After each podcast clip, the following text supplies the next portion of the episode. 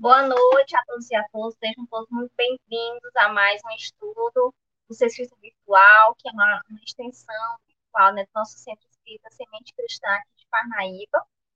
Como vamos dar continuidade hoje a mais um capítulo né, do livro Renovando Atitudes.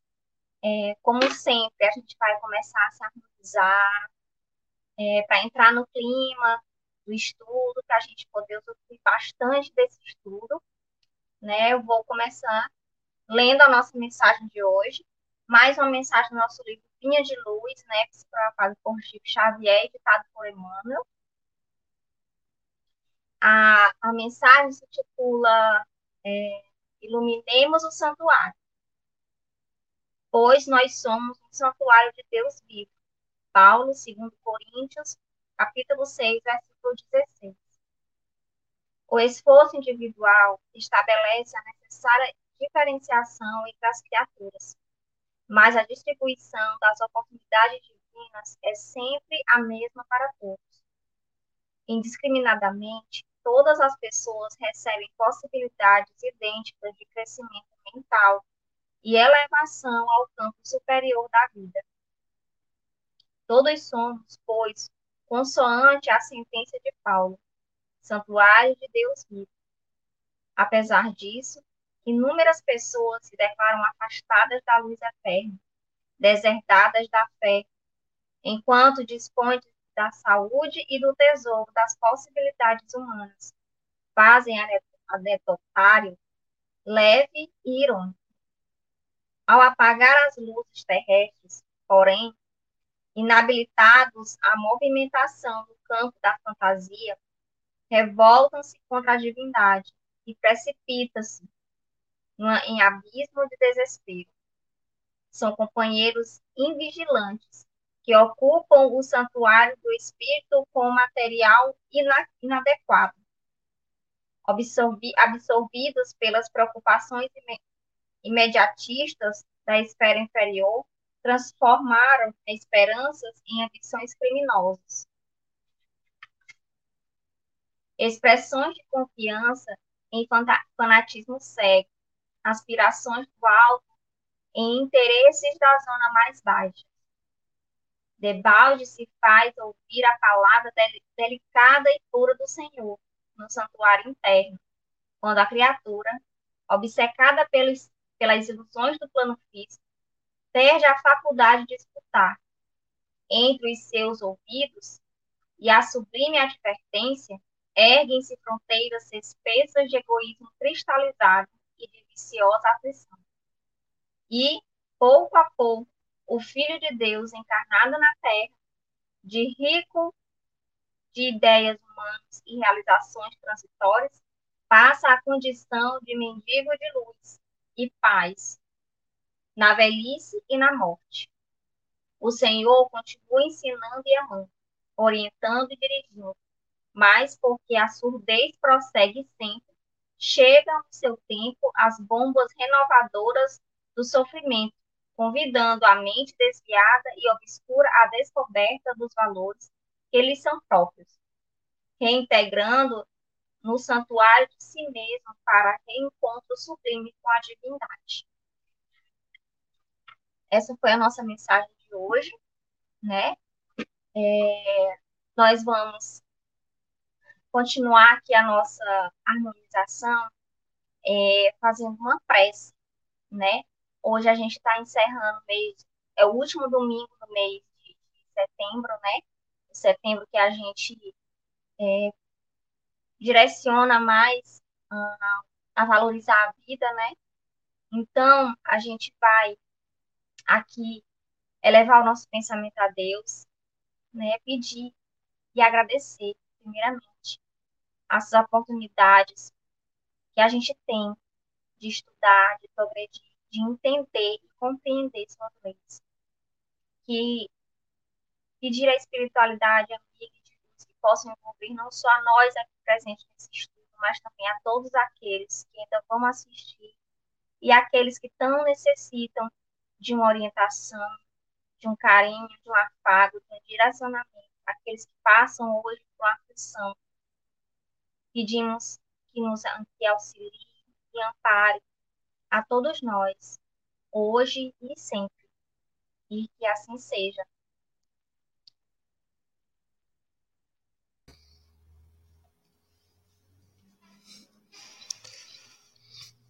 Bom, hoje nós estamos recebendo o nosso amigo lá do Rio de Janeiro, Petrópolis. É, o nome dele é Marcos Jover. Né? Treinei muito para poder falar o nome certo.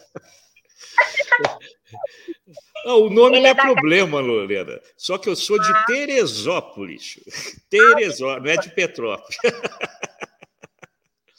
É, lá da Casa Espírita Aristide Silva, não é isso? Isso mesmo, é, exato. Vai ser o nosso condutor do estudo de, do, do capítulo Renovando Atitudes. O tema de hoje é, é a sensibilização progressiva Sim. da humanidade é uma realidade. Perfeito. Então, seja muito bem-vindo, Marcos. A palavra Obrigado, é toda Maria. sua. Obrigado. Sempre agradecendo né, a, o convite desta casa que a gente aprendeu a amar em plena pandemia. E esse projeto né, de Casa Espírita Virtual vingou.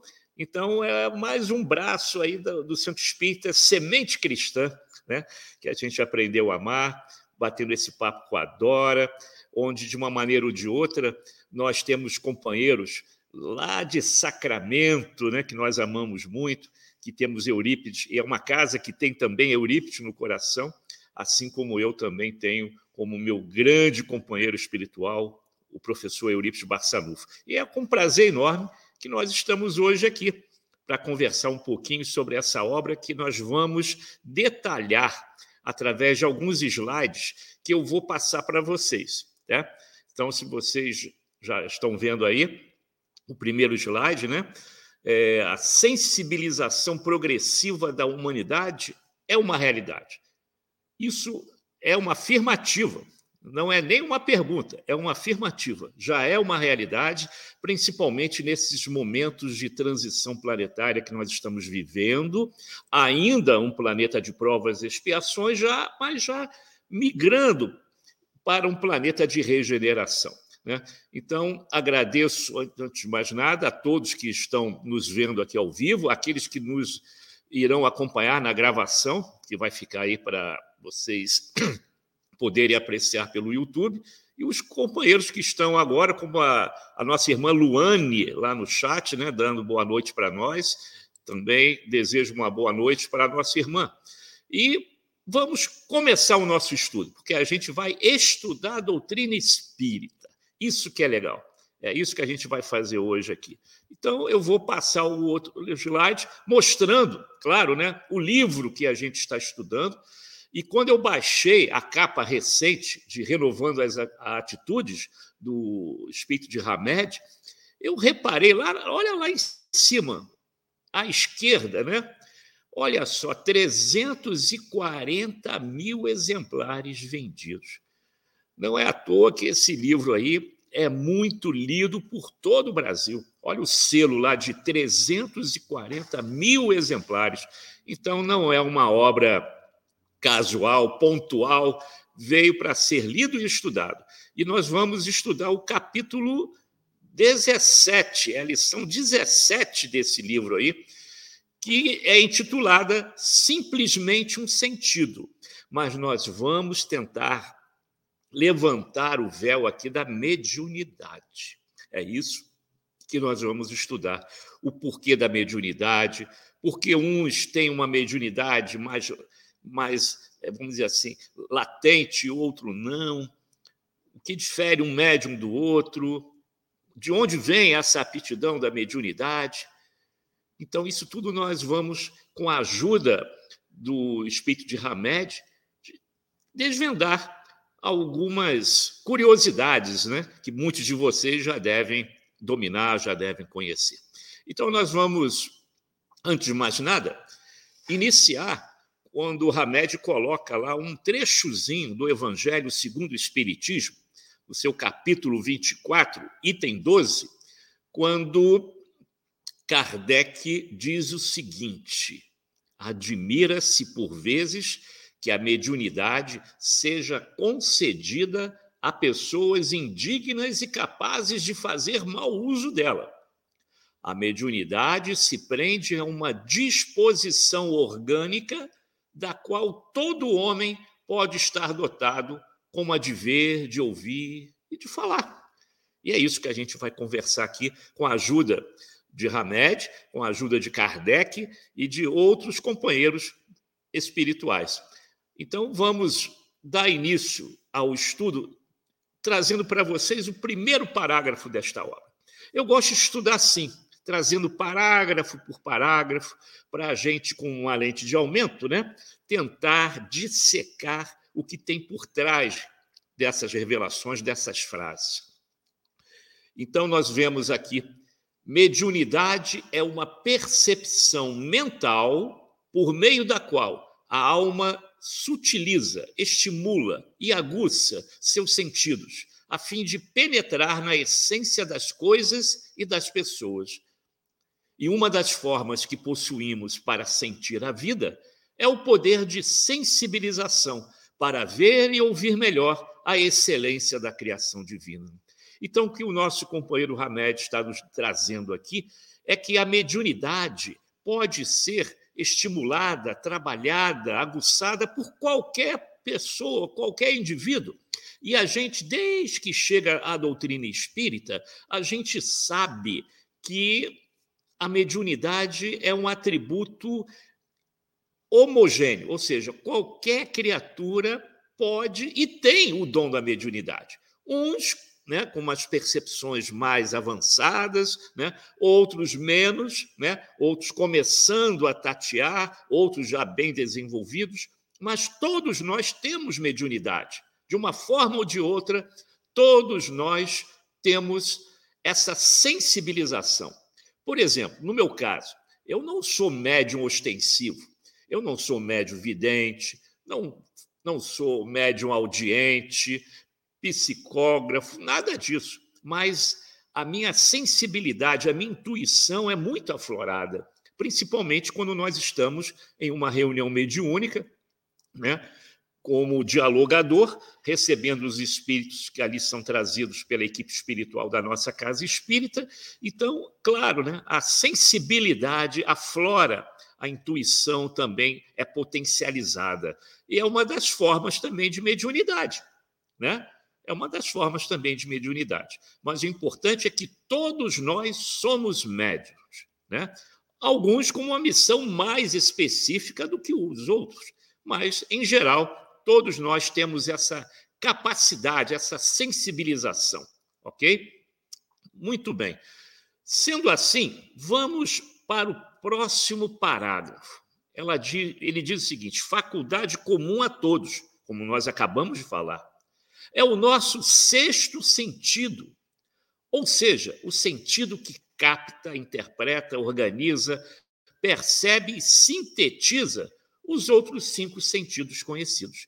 Quando a gente alcançar esse estágio de regeneração, possivelmente essa faculdade vai estar sendo mais estudada, mais trabalhada, mais, mais organizada. Né? Hoje, é, nós sabemos que a mediunidade é, está em, em várias agremiações religiosas. Nós sabemos disso. Né? Mas deixar bem, vou deixar bem claro aqui que a mediunidade não é patente da doutrina espírita, tanto que lá para frente a gente vai ver isso. Antes de Jesus, várias civilizações já trabalhavam e já sabiam lidar né, com a mediunidade algumas nem tanto assim. Né? Vocês podem observar que na época de Moisés já tinha né, o advento lá da, das pitonisas, né, dos oráculos, da, daquela, daquelas pessoas que previam o futuro, etc. Mas era uma mediunidade assim, não muito bem orientada, tanto que no livro do Pentateuco Mosaico, o último livro, o Deuteronômio, que é o livro das leis, né, o, o Moisés solicita a interrupção da mediunidade, porque estava sendo feita de uma maneira sem nenhuma lógica, nenhuma racionalidade, e alguns tentando ganhar dinheiro com isso. Aliás, parece que as coisas não mudaram muito, né? Hoje a gente vê coisas semelhantes acontecendo. Aqui no Rio de Janeiro, então, é uma coisa assim impressionante, né? Quer dizer, o mau uso da mediunidade, linkando a mediunidade com um trabalho profissional, com a busca de riqueza e de, e de dinheiro. Onde nós temos um melhor exemplo da humildade na mediunidade, que é o nosso querido Chico, que desencarnou pobre, com aquele salário, um pouquinho mais com o salário mínimo que ele recebia como aposentado do Ministério da Agricultura na função de datilógrafo. Esse é o melhor exemplo que nós temos no roteiro da mediunidade aqui no nosso país, no nosso Brasil, coração do mundo, pátria do Evangelho. Então, repito, é uma faculdade comum a todos e que em breve vai ser mais bem interpretada, mais explorada, né, conforme a gente for adentrando num planeta de regeneração. Bom, no outro parágrafo, nós vemos a seguinte, o seguinte comentário. Nossa humanidade, à medida que aprende a desenvolver suas impressões sensoriais básicas, automaticamente desenvolve também a mediunidade como consequência. Isso até a gente falou agora. De acordo com, a, com da maneira como a gente for crescendo no campo da moralidade e da intelectualidade, essas impressões sensoriais básicas, que é o elemento mais primitivo, talvez a matéria-prima né, para se trabalhar a mediunidade, ela vai aflorando com o tempo. E a intuição, como eu acabei de falar para vocês aqui, é uma delas. A inspiração, né? Então, isso tudo, conforme a gente vai crescendo em moralidade, crescendo espiritualmente, intelectualmente, as coisas vão ficar mais interessantes para essa nossa interação com o mundo físico e espiritual. Mas, repito, mediunidade não é patente da doutrina espírita. Kardec apenas se debruçou sobre a mediunidade para estudá-la mais de perto, levantando o véu da verdade que já é do nosso conhecimento desde que o homem é homem desde que o homem é homem vive na face da terra. Sempre houve mediunidade. Sempre. Né? Muito bem. Então vamos para o próximo slide. As reflexões direcionadas para as áreas morais e intelectuais são muito importantes, pois abrem contatos como perceber ou como captar o que nos permite ouvir amplamente as sonoridades espirituais que existem nas faixas etéreas, das diversas dimensões invisíveis do universo. Quem sabia trabalhar muito bem, bem isso são as doutrinas orientais. Os irmãos lá do Oriente, eles sabem trabalhar essas sonoridades espirituais. Né? Eles sabem meditar, eles sabem é, potencializar, né, perceber e captar essas vibrações que nos cercam. Aqui na Terra, encarnados, nós estamos com o nosso corpo somático, esse que nós estamos aqui. Mas em volta do nosso corpo somático, bilhões, trilhões, quatrilhões de feixes de luz, né, de, é, de raios invisíveis, né, estão passando por nós, estão é, nos envolvendo né, nessas faixas etéreas de dimensões mil.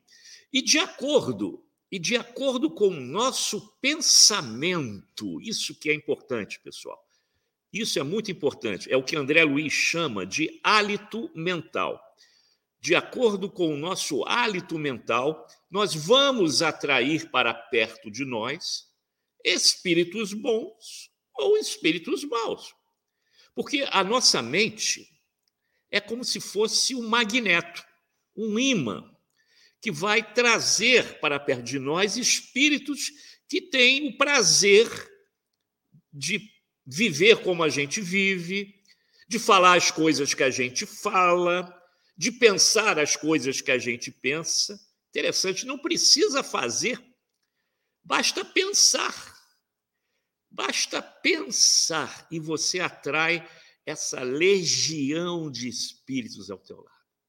Por isso, quem teve a oportunidade de estar ao lado de um Chico Xavier ou de um Divaldo, que ainda está aqui entre nós, vai ter aquela experiência maravilhosa de se sentir bem.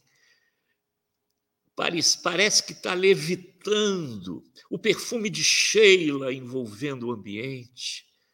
É uma maravilha. Por quê? Porque, estando ao lado do Chico ou do Divaldo, você tem a certeza que está ao lado de espíritos que vivem cercados de irmãos da mais alta hierarquia espiritual. Ao contrário, quando nós nos aproximamos de pessoas que só pensam no mal e que desejam o mal, a gente se sente até mal. A nossa saúde é abalada. Porque esses vetores, esses raios invisíveis, como vocês estão vendo aí, são deletérios e atinge o nosso perispírito, o nosso corpo psicossomático, desestabilizando por isso que a gente começa a ter dor de cabeça, enxaqueca, dor no estômago, ânsias de vômitos, porque o ambiente ou o indivíduo que está ao nosso lado não é o melhor. Então, isso sempre baseando-se, tudo que a gente está falando aqui é baseado na doutrina espírita. Né? Não tem nada aqui que o Marco Juver está trazendo de novo. Está tudo na doutrina espírita. Então, para você captar algo bom, para perceber algo bom, você tem que estar linkado com coisas boas. Trabalhando no bem, pensando no bem, vendo um filme que não seja violento, sanguinolento, sabendo né, é, é, filtrar as informações que vêm pela mídia, pela televisão, pelo rádio. Senão você vai ficar em sintonia com o mal e você sempre estará doente sem saber o porquê da sua doença. Porque é uma doença psicossomática, vinculada a vibrações perniciosas. Isso não faz bem para ninguém. Então, está na hora da gente começar a mudar a nossa frequência mental. Buscar falar coisas boas, comentar coisas boas, ver e ler coisas boas e divulgar coisas boas para que a gente saia dessa área de dardos né, é, extremamente pesados e que vão é, macular o nosso perispírito. Então, só depende da gente, né, da nossa sintonia mental. Então, essa informação aí é muito importante para que a gente possa viver em harmonia, com saúde, né, com disposição, todos os dias. Todos os dias. Bom, sendo assim, Vamos para o próximo. Ah, olha só.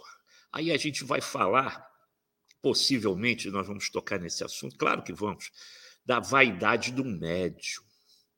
Aquele médio que se acha o maior, o melhor. Eu sou o melhor médio da minha casa espírita. Só o espírito fulano de tal é que se comunica comigo. Pessoal, olha esse desenho aí de baixo. Você está caminhando para o abismo. E quando você se vê no espelho, você se vê lá como poderoso, né? mas você está acorrentado a essas entidades que estão ao seu redor, estimulando a vaidade, o egocentrismo, o orgulho. Quanta coisa ruim a gente pode levar se não souber trabalhar com a mediunidade no bem. É o que Hamed diz aqui, ó. Por outro lado, a mediunidade nunca deverá ser vista como láurea ou corretivo, mas unicamente como receptor sensório, produto do processo de desenvolvimento da natureza humana. Ah, eu sou médium porque eu mereço, porque eu sou um espírito diferenciado. Acabamos de ver que todos nós somos médiums. E, os, e o fato de ser médium aumenta a sua responsabilidade, o médio ostensivo, no caso, como eu estou falando, né? o médio ostensivo, aumenta a sua responsabilidade para com aqueles que o cercam. E digo mais, a individualidade de um bom médium, daquele que trabalha no bem, como o meu ícone maior, Chico Xavier, sempre que eu for falar de mediunidade com Jesus, a gente vai ter Chico na nossa cabeça. E quando o Chico começou o trabalho, quando o Divaldo começou o seu trabalho, quando Bezerra, quando Eurípides Barçanufo começaram o seu trabalho, até a nossa Ivone Pereira, ela confidencia isso no seu livro. Os amigos espirituais chegaram e falaram assim: olha, agora você não tem mais vida social. O Chico tinha vida social? Não, não tinha. Ele não tinha a liberdade que nós temos, como daqui a pouco muitos de vocês, terminando aqui a nossa live, poderá ir para a casa de alguma pessoa, visitar alguém, fazer um lanche num restaurante, sei lá. Chico não tinha essa liberdade. O compromisso que ele assumiu com Emmanuel, em especial, e com os outros espíritos que aprendemos a amar pelo lápis do nosso Chico, não permitia tal coisa.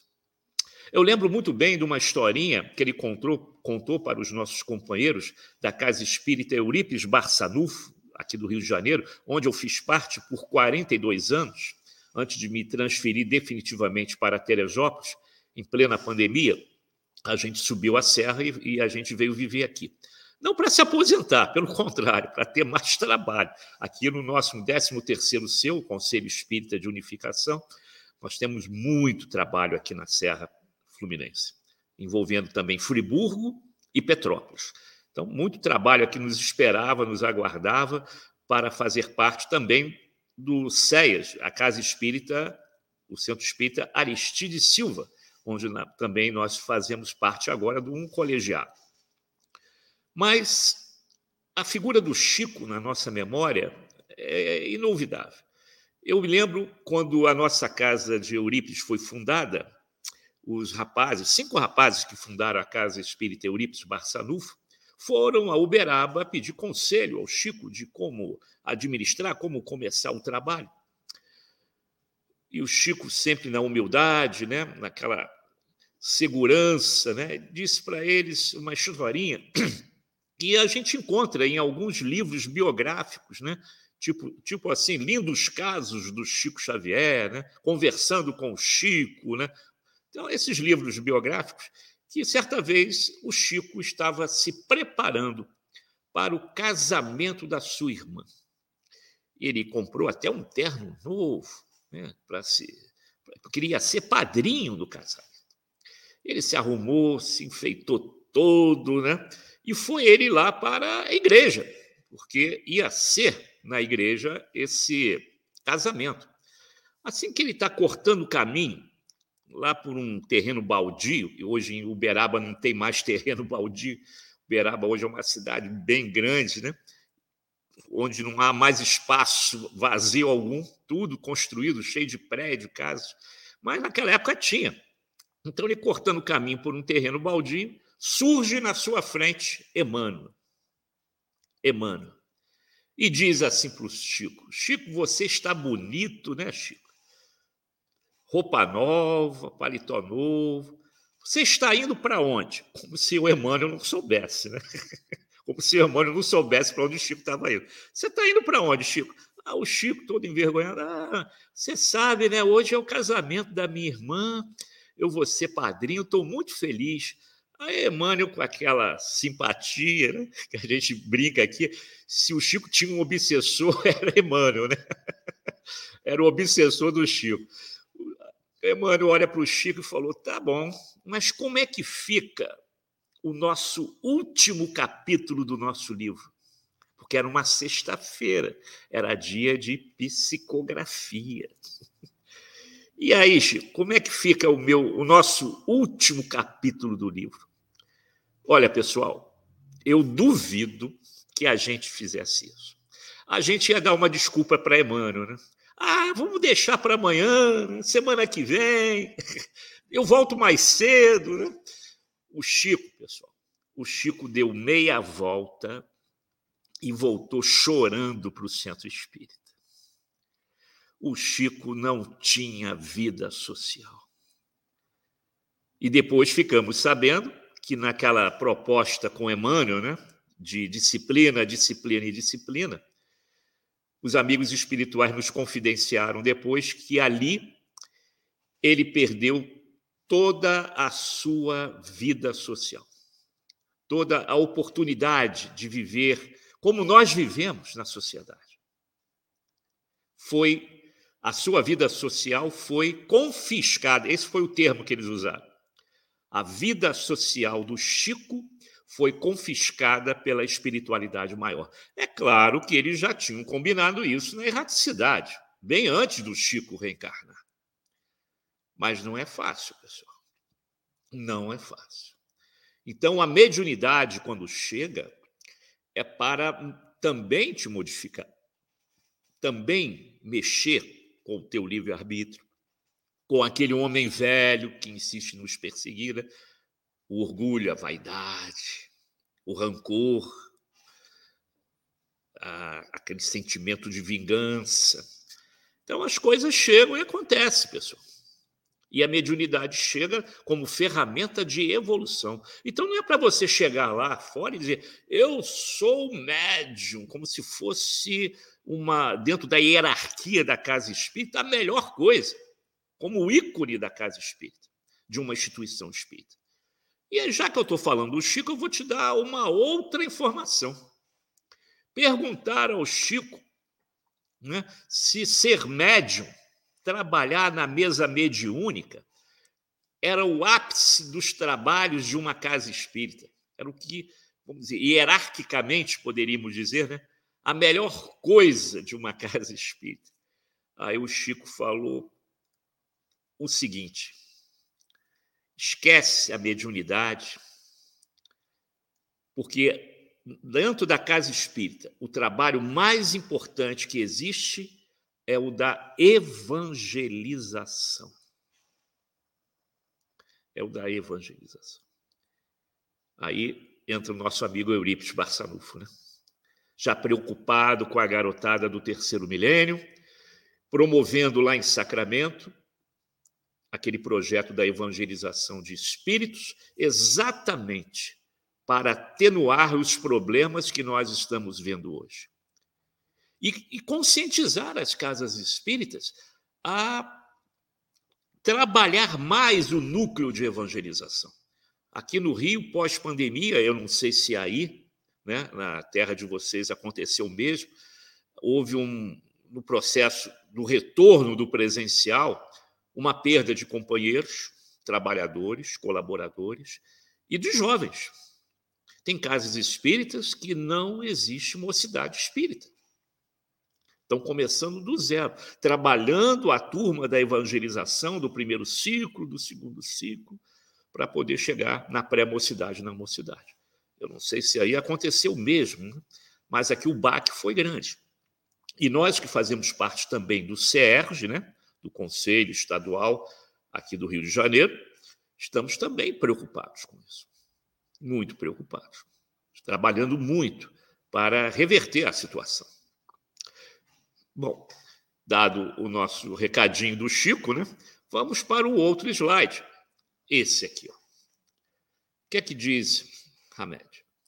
Foram imensos os tempos da ignorância em que a ela, a mediunidade, atribuíam o epíteto de dádiva dos deuses ou barganha demoníaca, dependendo do foco, né?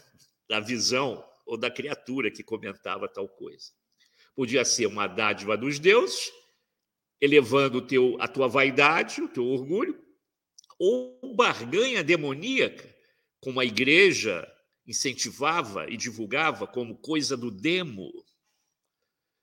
Na atualidade, porém, está cada vez mais sendo vista com maior naturalidade, como um fenômeno espontâneo ligado a predisposições orgânicas dos indivíduos.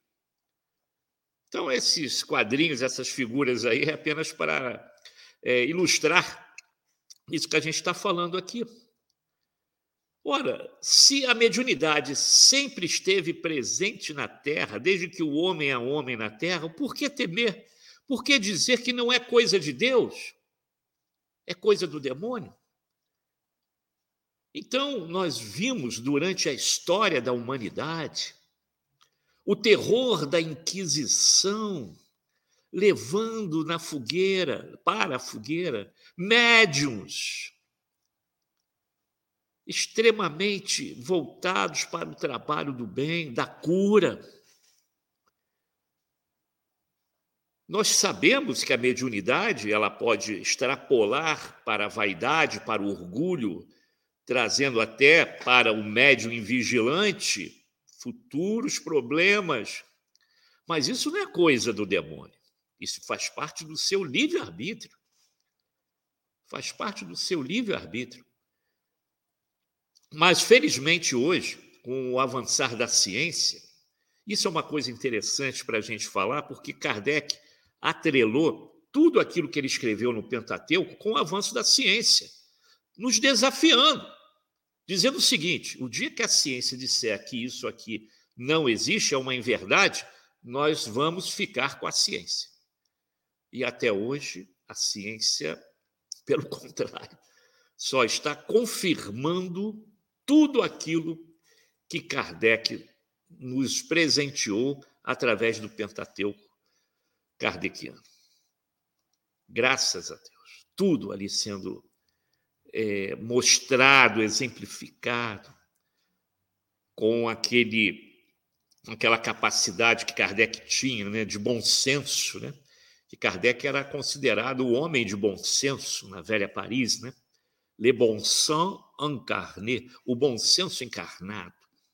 Era assim que ele se dirigia a todos que estavam né, na sociedade e aqueles que pela rua ao passar questionava coisas do Livro dos Espíritos, principalmente em 1857, quando o livro foi editado, questionando. Aí Kardec perguntava assim: Mas você leu o meu livro? Não, mas eu ouvi dizer que você escreveu isso. É igual aquele lance, né? Eu não vi o filme, mas eu não gosto dele. Eu não fui no cinema ver o filme, mas eu não gosto dele. Então, Kardec, sabe o que o Kardec fazia, pessoal?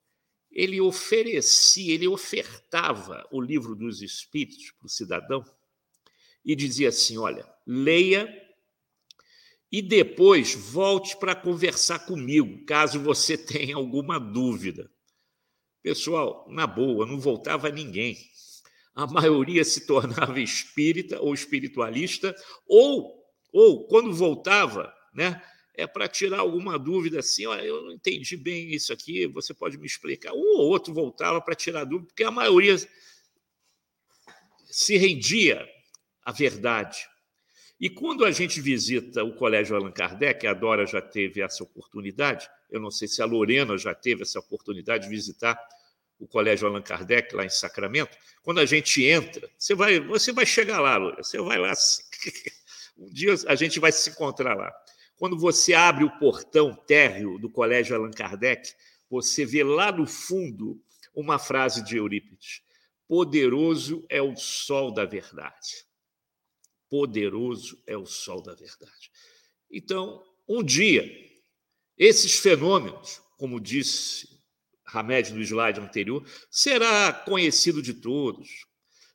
não, não, não, nenhuma religião dirá, eu sou dona dessa é, desse fenômeno. Eu, esse fenômeno é patenteado por mim, porque tem algumas religiões que patentearam Jesus. Né? Para falar de Jesus, a gente tem que pedir licença para falar de Jesus. Tem algumas seitas, religiões, né?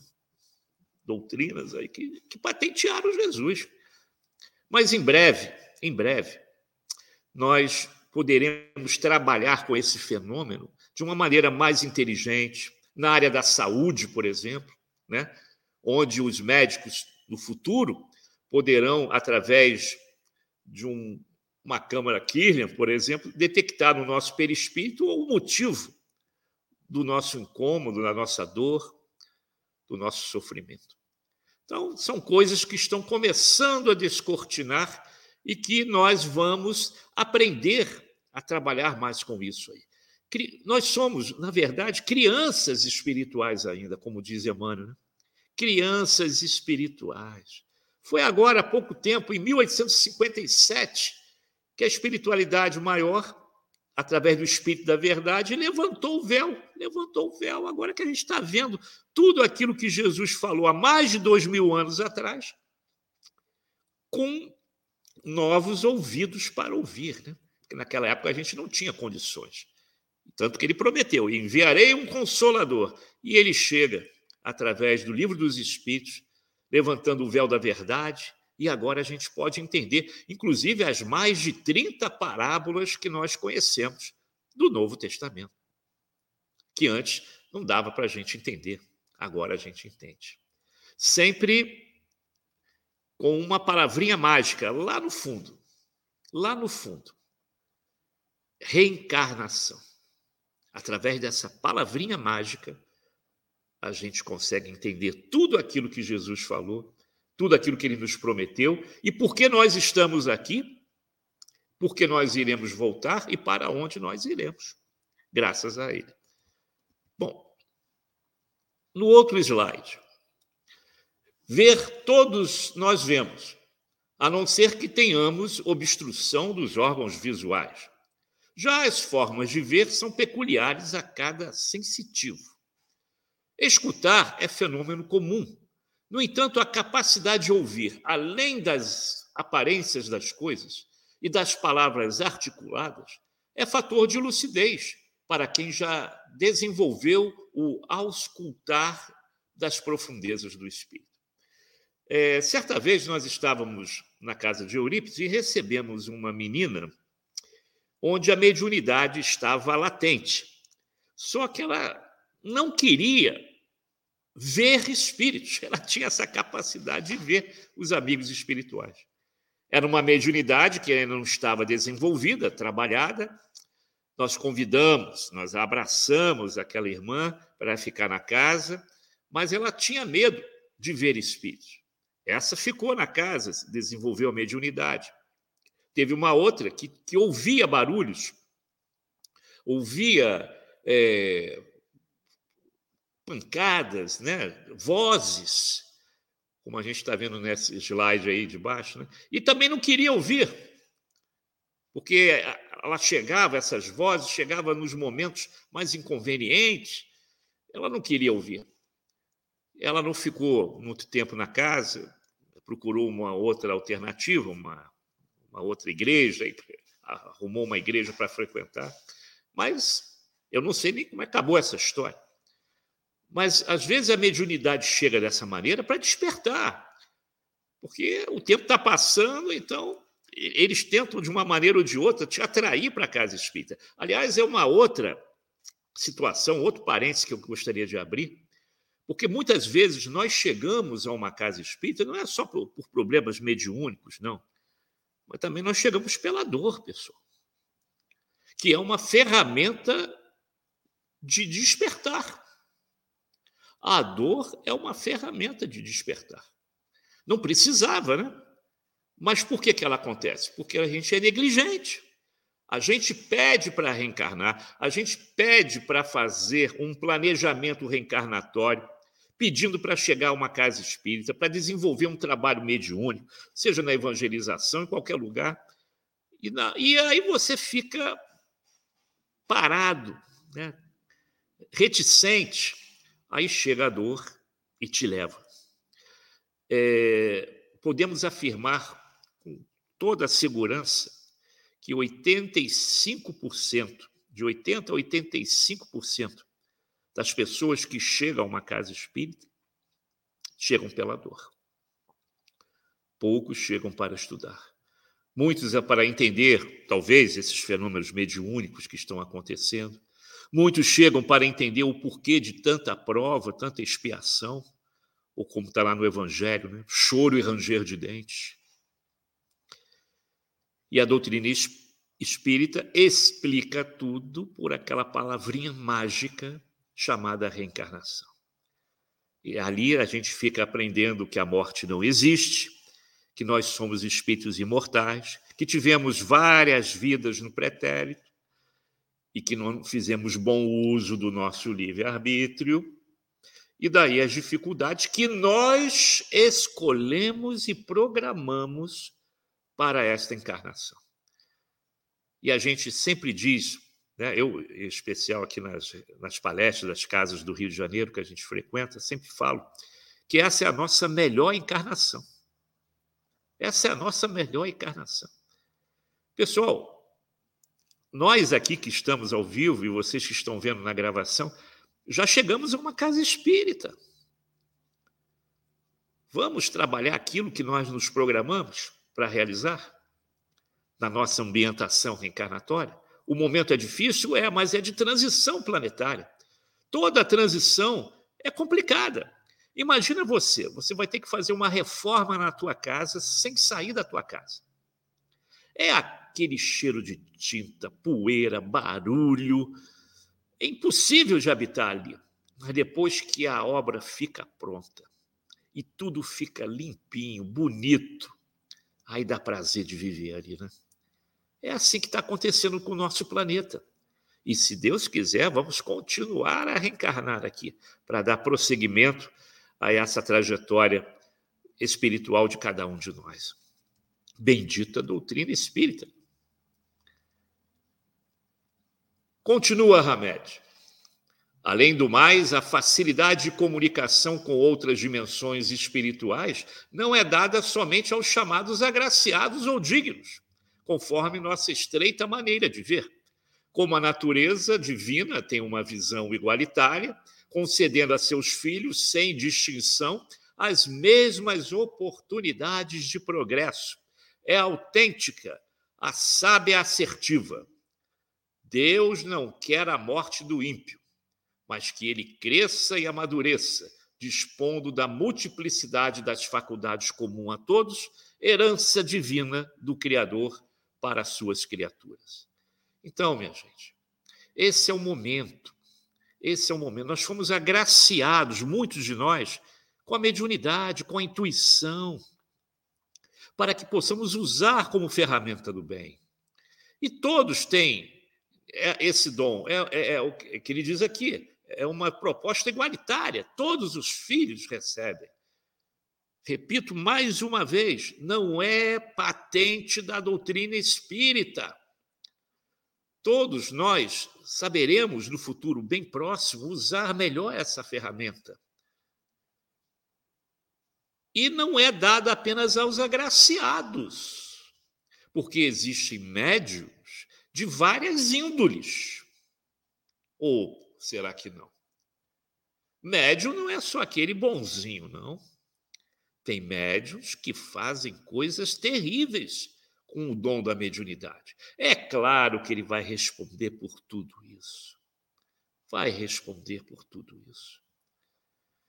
Quando nós falamos do médium que sobrevive profissionalmente deste recurso da mediunidade, vocês vão dizer assim, mas isso é possível?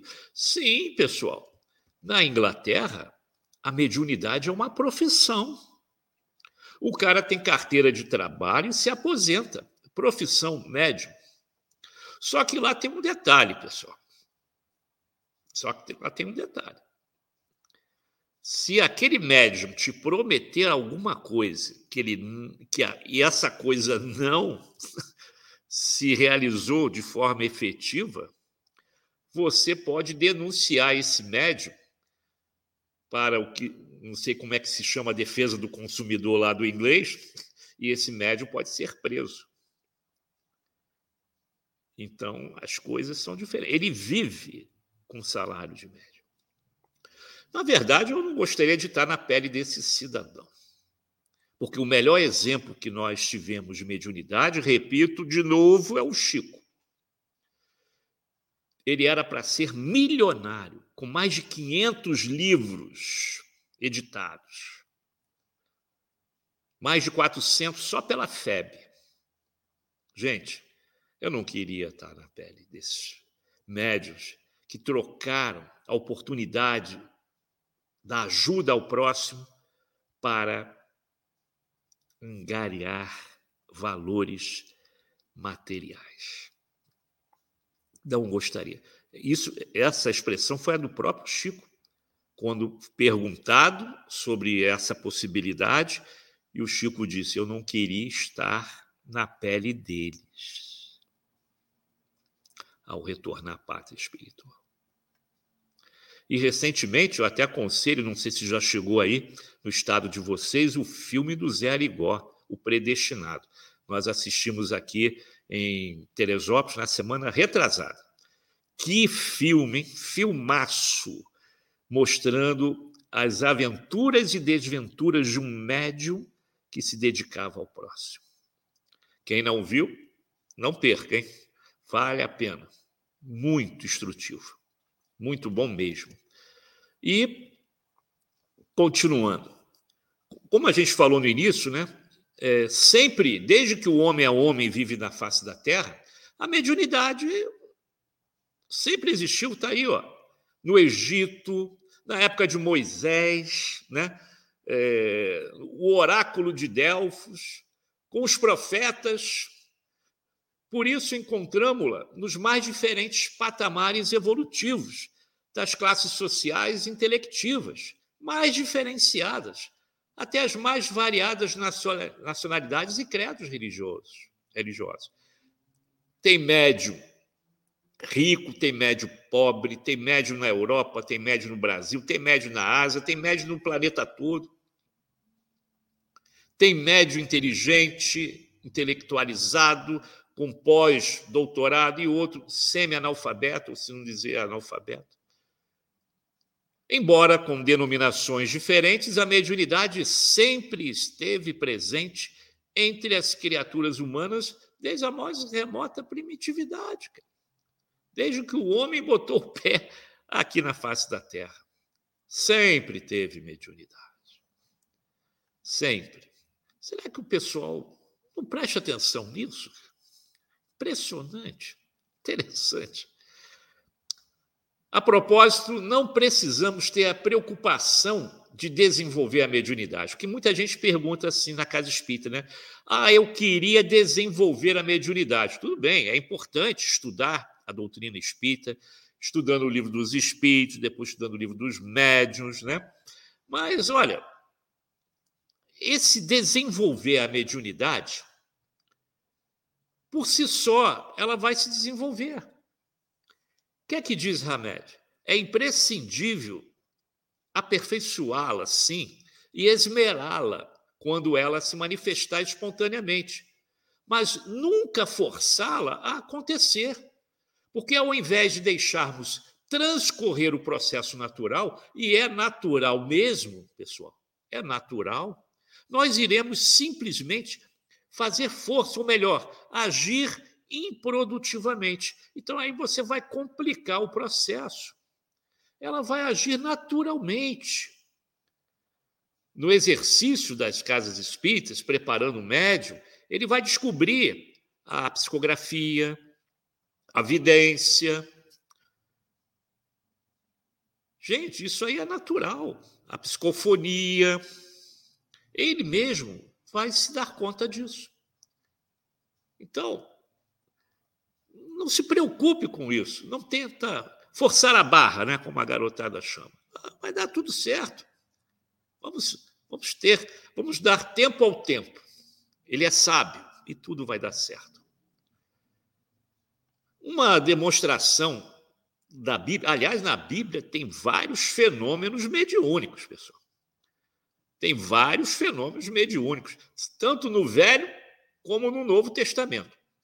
E um deles que Hamed destaca aqui é o dia de Pentecostes, né? quando a xenoglossia, que é um fenômeno mediúnico, onde as pessoas começavam a falar várias línguas, se manifestou naquele lugar. E aí, o que é que diz o nosso amigo espiritual? Aprofundando nossas apreciações nesse estudo, encontramos no dia de Pentecoste uma das maiores afirmações de que são espontâneas as manifestações mediúnicas e de que é natural seu despertar junto aos homens, quando foram desenvolvidas repentinamente as possibilidades psicofônicas dos apóstolos. Quando todos eles, né, numa expressão que se usava na época, as línguas de fogo dominaram todos os apóstolos, isto é, as mentes se iluminaram sobre suas cabeças e eles começaram a falar em várias línguas, profetizar em várias línguas. Fenômeno mediúnico aí, ó. A sensibilização progressiva da humanidade é uma realidade. Ela se processa nos tempos atuais de maneira indiscutível, pois, em verdade, o Espírito é derramado sobre toda a carne, tomando os efeitos espirituais cada vez mais eloquentes, incontestáveis e generalizados. E a gente percebe isso desde o jovem, da criança. Então, eu trago aqui três é, desenhos, né, figuras, para mostrar isso. Quando a gente sabe né, que a garotada, aquelas crianças, principalmente até os sete anos, quando é o período em que a nossa encarnação se solidifica de forma efetiva, se processa de forma efetiva. Então, até os sete anos, há muita possibilidade de você ver a criança brincando com aquele amigo invisível, aquele menino que está embaixo da mesa da tua sala, né, da cozinha, ele vai brincando com ele, que se esconde atrás da geladeira, e eles brincando de correr dentro de casa. Aí a, mãe pergunta: o que, que você está vendo aí? Ah, eu estou vendo aqui é, um irmãozinho brincando comigo, um amiguinho, um amiguinho invisível, completamente invisível. Mas a criança tem esse dom, né? de perceber né, essa sensibilização, então vai se aflorando, como nós vimos no outro slide, de maneira natural. Mas não cabe forçar nem levar a criança para uma reunião mediúnica, porque aí nós já vimos no início que a mediunidade está ligada também aos, aos, aos mínimos requisitos orgânicos do nosso corpo. Isso poderá prejudicar a evolução da criança. Agora, para finalizar, pessoal, já chegou a nossa momento final. O que é que nos fala Kardec? O que é que Kardec fala sobre isso? E ele diz o seguinte: a mediunidade não implica necessariamente relações habituais com os espíritos superiores, como nós já falamos. A mediunidade pode ser canalizada para qualquer categoria de espírito. Não é só para espírito superior, não. Ah, porque eu sou médium, só vou falar com o espírito superior. Depende da tua sintonia mental é apenas uma aptidão para servir de instrumento mais ou menos dúctil aos espíritos em geral. Detalhe final: o bom médium, pois, não é aquele que comunica facilmente, mas aquele que é simpático aos bons espíritos e somente deles tem assistência. Aí retorna o nosso Chico o nosso Divaldo. Aí retorna também a nossa Ivone, o nosso Bezerra, o nosso Eurípides. Eles eram bons médiums porque eram simpáticos aos bons espíritos lá de cima, das ordens mais elevadas. Unicamente neste sentido é que a excelência das qualidades morais se torna onipotente sobre a mediunidade.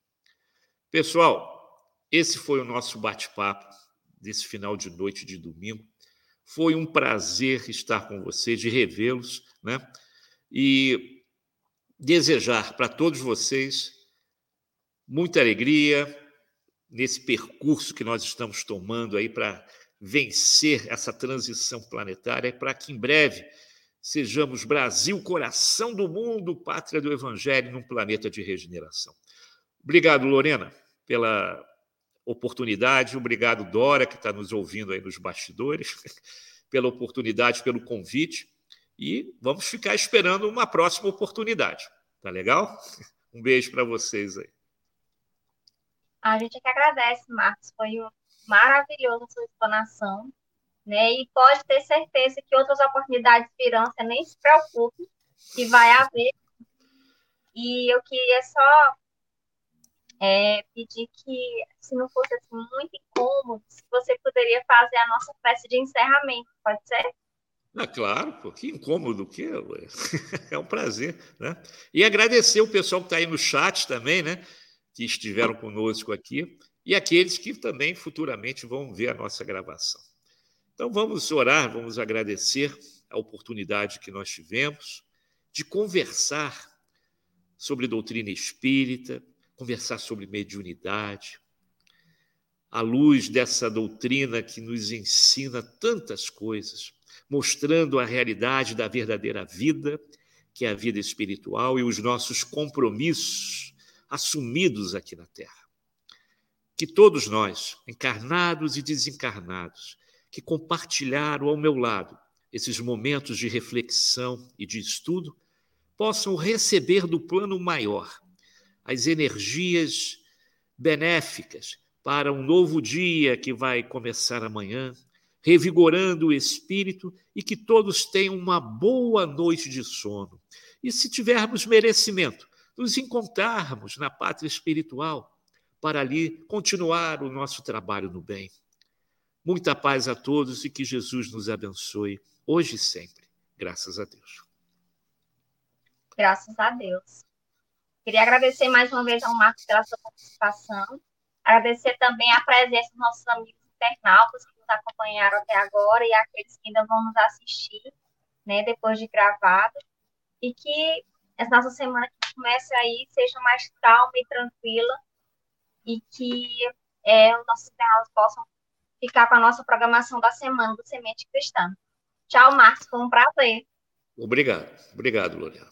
Obrigado.